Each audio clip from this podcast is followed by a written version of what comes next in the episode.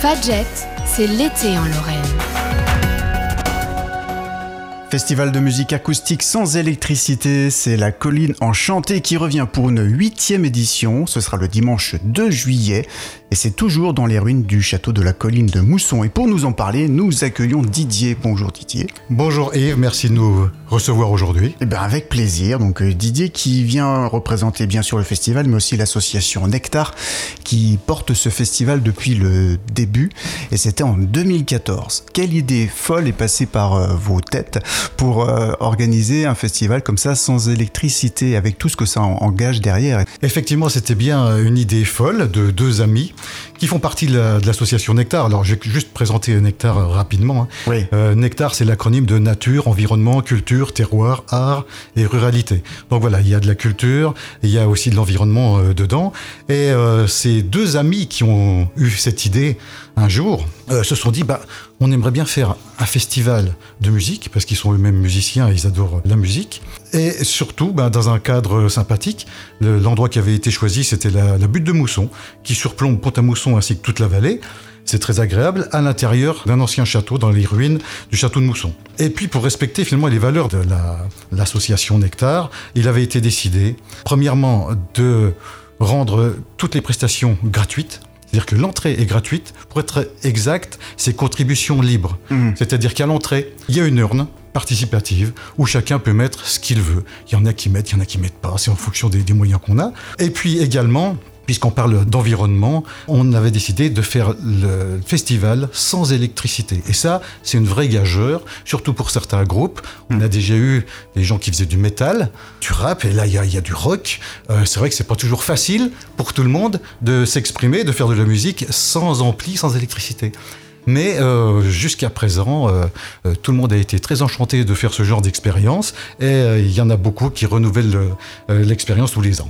27 groupes euh, cette année seront présents. Euh, mhm. Vous imaginiez un peu que ça pourrait prendre autant d'ampleur après euh, toutes ces années, parce que 27 groupes, c'est quand même assez conséquent sur une journée oui, bien sûr. En plus, on est obligé de, clore les, candidatures à un moment donné, euh, sachant que on commence à midi, donc forcément sans électricité, on va être obligé, on, aura un horaire imposé par la nature, c'est la nuit. Donc voilà, on était obligé de s'arrêter là. L'année dernière, on avait déjà une trentaine de groupes aussi. Là, bon, on en a 27. Il faut savoir que c'est pas 27 groupes qui alternent sur une seule scène. Il y a trois scènes qui sont ouvertes en même Avec temps. Avec trois noms différents. Avec trois noms différents. Il y, a, y, a Sartre, il y a Bonheur il y a King Crimson. Voilà, d'ailleurs, il y en a une, euh, je crois qu'on va changer son, son nom parce qu'on l'a déplacé. Euh, euh, bon, voilà, c'est encore en cours de, de, finition. Mais effectivement, il y a trois scènes. Et même, il y a une quatrième scène, scène ouverte, où finalement, tous les musiciens qui attendent ou qui ont terminé leur concert, ils peuvent faire un bœuf. Hmm. ça, c'est un petit peu le point d'orgue finalement pour les musiciens. Ils sont contents de rencontrer leur, leurs homologues et puis de, de pouvoir faire un petit concert improvisé sur cette quatrième scène. Euh, voilà. Il y a même une cinquième scène qui n'en est pas une. On a repris l'habitude qu'on avait au départ d'interrompre tous les concerts à un moment donné. Ça se fera sûrement en fin de soirée, ça. Et on invite tous les gens qui tiennent les stands, tous les spectateurs, tous les musiciens à se réunir et on a un grand paperboard et tout le monde chante. C'est très marrant. Les gens sont très contents de participer à ça et on a fait des photos, des petits films. Il y a 300 personnes qui viennent chanter. Tout le monde, les enfants, les vieillards, tout le monde chante en, même temps. Euh, voilà.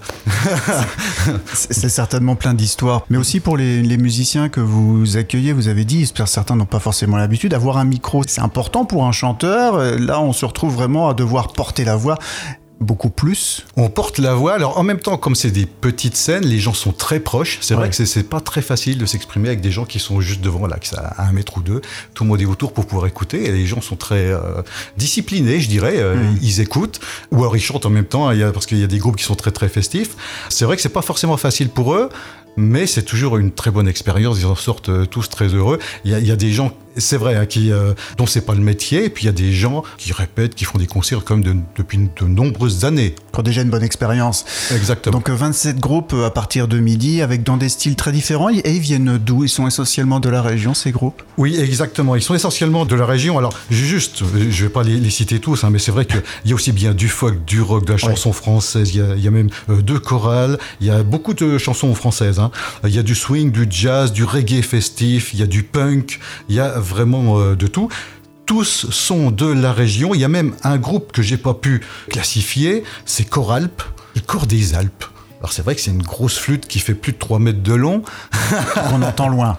Qu'on entend très loin. Euh, quand il joue, par contre, là, toutes les autres scènes sont fermées parce que bah, il couvre tout. Quoi. Donc euh, c'est le seul moment où finalement on est obligé de faire une espèce d'interruption sur les autres scènes pour que eux puissent jouer. Et c'est très original. Alors c'est un, instrument de musique suisse, mais c'est des gens qui sont de la région et qui sont un petit peu en dessous de Metz. Alors on a 27 groupes et sur place aussi, qu'est-ce qui se vit? Parce qu'on peut être là, on peut assister à des concerts euh, en acoustique, on le rappelle, mais il y a d'autres choses à vivre sur place? Oui, il y a également 27 stands, on n'a pas fait exprès qu'il y en ait autant que de groupes. Alors tout est beaucoup basé euh, finalement sur le bien-être. Tout est local, tout est bio, et puis il y a même des petits jeux pour les enfants.